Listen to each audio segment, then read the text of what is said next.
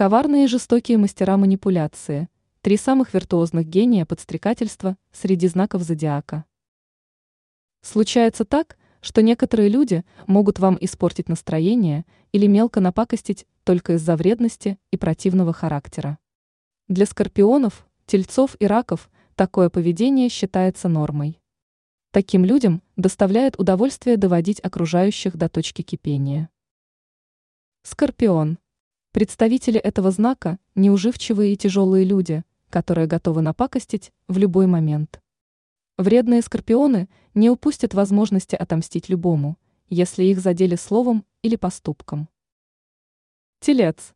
Такие люди не станут проявлять физическую жестокость по отношению к обидчику, но будут использовать психологическую манипуляцию в ответ.